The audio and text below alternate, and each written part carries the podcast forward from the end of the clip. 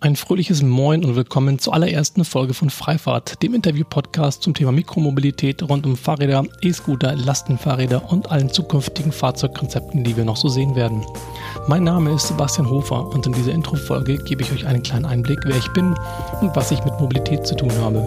Ich erzähle euch, was mich antreibt und warum ich jetzt diesen Podcast starte, was ich damit vorhabe, für wen Freifahrt hauptsächlich ist und wieso ich glaube, dass es sich lohnt, sich mit diesem Thema näher zu beschäftigen. Worum geht es also bei diesem Podcast? Zunächst einmal bedeutet Mikromobilität für mich Freiheit. Wahlfreiheit, wie ich heute oder morgen von A nach B kommen möchte. Die Freiheit, nicht unbedingt mein eigenes Fahrrad dabei haben zu müssen, sondern spontan auf verfügbare Angebote zurückgreifen zu können. Schnelligkeit, Spaß, ein gutes Gefühl, mit frischer Luft im Gesicht unterwegs zu sein. Außerdem ist das Fahrrad die günstigste Form, sich fortzubewegen. Bei E-Scootern wird es mit Sicherheit auch bald neue Preismodelle und Abos geben, spätestens wenn sich mehr Anbieter in ÖPNV-Apps wie zum Beispiel Yelby in Berlin integrieren und Verbünde wie der HVV sich beispielsweise für neue Mobilitätsangebote öffnen. Außerdem sind die Kosten für Infrastruktur verschwindend gering im Vergleich zu anderen. Wir haben signifikante gesundheitliche Vorteile für die gesamte Gesellschaft und sowieso freie Fahrt, weil auf einmal mehr Platz für alle da ist. Ich werde hier also mit Experten, Unternehmern, Herstellern, Entscheidern, Enthusiasten und Kritikern über die Zukunft der Mobilität sprechen. Ich möchte von meinen Gesprächspartnern lernen und so für euch einen 360-Grad-Blick auf Fahrzeuge, Anbieter, Strategien, Politik, Bedenken und Potenziale werfen. Ich möchte das Thema so für euch sortieren, indem ich aus verschiedenen Perspektiven darauf schaue und so einordne, warum das Ganze interessant ist und was hier aktuell eigentlich passiert, wo wir herkommen, wo es hingehen kann und vielleicht soll. Wir leben vor allem in Städten in einer Welt mit einer riesigen Wahlfreiheit an Mobilitätsoptionen. Und auch in suburbanen und ländlichen Gebieten starten immer mehr Anbieter mit Carsharing oder anderen digital unterstützten Mobilitätsangeboten. Gleichzeitig wird das Angebot immer komplexer. Ständig tauchen neue Anbieter auf, sei es im Bereich Carsharing, On-Demand-Shuttles, autonomes Fahren oder in einem noch schnelleren Rhythmus Mikromobilität. Hier am Ball zu bleiben, ist schon für die harten Nerds der Branche schwierig, für den fahrenden Nutzer da draußen wahrscheinlich praktisch unmöglich. Diese Komplexität lähmt den einen oder anderen vielleicht, und da wir bei der Mobilitätswende von einer ziemlich amtlichen Verhaltensänderung in einer Gesellschaft sprechen, muss die Alternative zum Auto nicht nur einen echten Mehrwert bieten, sondern sie muss verständlich und komfortabel sein. Warum ist das also interessant? Naja, keine Technologie, sei es Facebook, Instagram, Apple oder Mobilitätsbereich Uber und Co. haben solch ein rasantes Wachstum in Sachen Nutzerzahlen erlebt. Ich finde es allein deswegen interessant, dort hinter die Kulissen zu schauen und zu verstehen, wieso das so ist. Wir hatten in Deutschland eine extrem hitzige Debatte zum Thema E-Scooter. Seit ungefähr vier Monaten sind die Dinge auf der Straße und ich denke, das ist spannend genug, um genau hinzuschauen, woher diese Meinungsbilder kommen, was sie antreibt und woher sie ihre Informationen nehmen. Keine Frage, E-Scooter-Sharing hat derzeit einige Kritikpunkte und auch auf diese werde ich hier und da eingehen. Ich bin auch kein bedingungsloser Advokat von E-Scooter-Sharing. Ich glaube jedoch, dass diese Bewegung helfen kann, vor allem urbane Mobilität neu zu denken und das zu schaffen, welches das gute alte Fahrrad leider in 200 Jahren nicht so richtig geschafft hat, nämlich die Aufmerksamkeit zu lenken auf eine andere Form als Autos. Schließlich sind E-Scooter innerhalb von zwei Jahren in aller Munde. Ich denke, kein anderes neues Mobilitätsangebot ist so präsent in der Breite der Bevölkerung. Ich frage mich, welche Rolle spielen Gewohnheit, Wunsch nach Status, Komfort, eine gefühlte Vorbildrolle oder der persönliche Vorteil beim Mobilitätswandel? Wie schafft man den Wandel im Kopf? Bedenkt man, dass wir Menschen bekanntlich veränderungsresistenter sind als in Stahl und Beton geformte Infrastruktur? Verkehrspolitik bedeutet heute Zusammendenken von Städtebau für kurze Wege, Digitalisierung für neue Dienstleistungen und gleichzeitig die etablierten 50 Jahre alten Mobilitätsroutinen verändern. Das Auto steht vor der Tür und begrüßt einen mit allerlei guten Gefühlen. Inzwischen jedoch rücken eine Menge Nachteile ins Bewusstsein. 23 Stunden ungenutztes Rumstehen von privaten PKWs, verstopfte Straßen, Abgase, Flächenverbrauch und Unfallstatistik leben den einen oder anderen Entscheider möglicherweise genauso wie den oder die eine oder andere Nutzerin bei der Auswahl der Alternative. Ich werde außerdem einen Blick darauf werfen, was andere Nachbarländer wie Finnland, Dänemark, Schweden, Holland oder auch Portugal anders machen.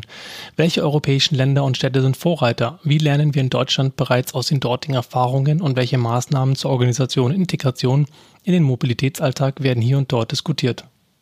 Mikromobilität bedeutet für mich nicht nur in Messgrößen wie Effizienz, Zeit und Geld zu denken, sondern darüber nachzudenken, wieso wir überhaupt unterwegs sind. Fast 90 Prozent der Deutschen sind jeden Tag irgendwie mobil und meistens folgt es irgendeiner Routine wie dem Pendeln. Gleichzeitig ist Mobilität hochgradig individuell, bedeutet Status und wird immer mehr zum Statement in einer sich klimawandelnden Welt. Dennoch binden wir uns an zwei Tonnen Stahl. Mikromobilität, sei es mit dem Fahrrad oder mit dem Scooter, löst das auf und stellt für mich eher die Frage, wohin will ich gerade? Warum und wie möchte ich mich dabei fühlen? Was ist mir bei diesem Weg am wichtigsten? Schnelligkeit, die Möglichkeit, etwas zu transportieren, Ruhe, Fahrspaß, Geld? Ich möchte mit und für euch herausfinden, wie das in diese viel zitierte Mobilität der Zukunft passt sei es in Städten oder auf dem Land, was wir Nutzer und was Anbieter und Entscheider dafür tun und tun müssen, damit wir zum einen dem Klimawandel entgegenwirken und wir zum anderen gesündere und lebenswertere Städte gestalten.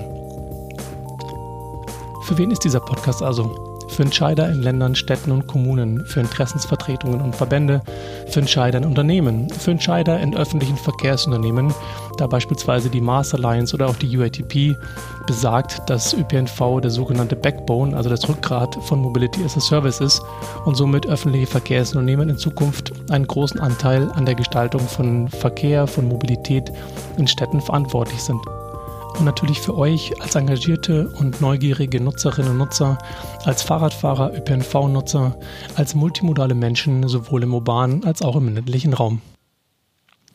Und wer bin ich nun und was habe ich mit Mobilität zu tun? Also ich beschäftige mich seit einigen Jahren mit dem Thema Mobilität, sei es als Innovationsmanager bei der Hamburger Hochbahn mit dem Fokus auf Mobility as a Service und Mikromobilität, als Entwickler von Fahrrädern oder als Produktmanager für Smart Biking Produkte. Ich selbst würde mich also mit Fug und Recht als Fahrradenthusiast bezeichnen und so treibt mich stets die Frage an, wie dem Fahrrad die nötige Aufmerksamkeit nicht nur als Sportgerät, sondern vor allem als Fortbewegungsmittel im urbanen Raum beigemessen werden kann. Durch den neuen Trend E-Scooter und den schönen neuen Begriff Mikromobilität sehe ich hier eine echte Chance für einen Wandel.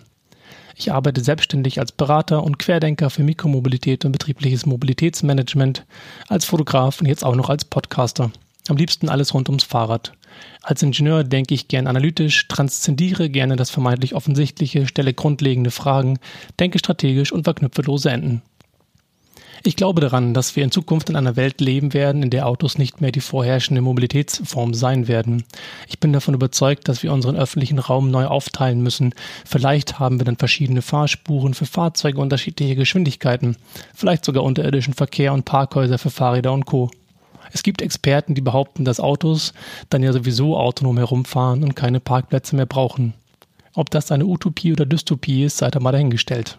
Auf jeden Fall hätten wir mehr Raum für nicht kommerzialisierte Plätze der Begegnung zum Flanieren, Sitzen und Schauen. Das ist vielleicht so wie in Kopenhagen. Wenn es dann noch die täglich pendelnden Menschenmassen quer durch die Stadt oder in die Stadt hinein gibt, dann kümmern sich darum U-Bahn und keine Autoschlangen. Fahrgäste werden dann auch nicht mehr als Beförderungsfälle bezeichnet und der ÖPNV hat sich zu einem nutzerzentrierten Service gewandelt. Ich plädiere in dem ganzen Kontext für Geduld, Objektivität und weniger Technikparanoia. Als in der Bundesrepublik 1984 die Diskussion über den Dreck aus Auspuffrohren über den Katalysator begann, verbreitete die Lobby erstmal ein paar Horrorgeschichten über den Katalysator. Erfunden wurde das Ding bereits 1956 in Amerika, marktreif war es 1973. Seit 1993 gelten in Deutschland die erhöhten Abgaswerte. Wir reden also von 20 Jahren von Entwicklung bis zum Beginn der flächendeckenden Einführung. Dennoch sind wir der Überzeugung, dass Autos das wichtigste Gut in unserem Leben sind und nehmen allerlei Nebenwirkungen in Kauf. Das zum Thema das Offensichtliche hinterfragen und die Normalität neu bewerten. Ich plädiere für aktive Regulierung durch Städte und Kommunen als Ergebnis einer Mobilitätsstrategie anstelle einer Verkehrsstrategie. Ausbau der Infrastruktur für Mikromobilität und gleichzeitig souveräne Mitgestaltung solcher Trends wie E-Scooter-Sharing. Wenn wir den Mehrwert erkennen und gemeinsam auf eine Vision lebenswerter Städte mit weniger privaten Autos hinarbeiten wollen, dann können wir auch argumentieren, wieso der Wandel für den Einzelnen zunächst unangenehm scheint. Ich plädiere für Mut bei Entscheidern und Neugier bei Nutzerinnen und Nutzern. So, zum Ende ein dickes Dankeschön fürs Zuhören. Ich hoffe, ihr seid auf ein paar neue Gedanken gekommen oder seht das Thema mit ein wenig anderen Augen. Ich hoffe, ihr seid neugierig geworden und auf jeden Fall freue ich mich, wenn ihr meinen Podcast auf iTunes, Spotify und Co. abonniert und gerade zu Beginn fleißig weiterempfehlt.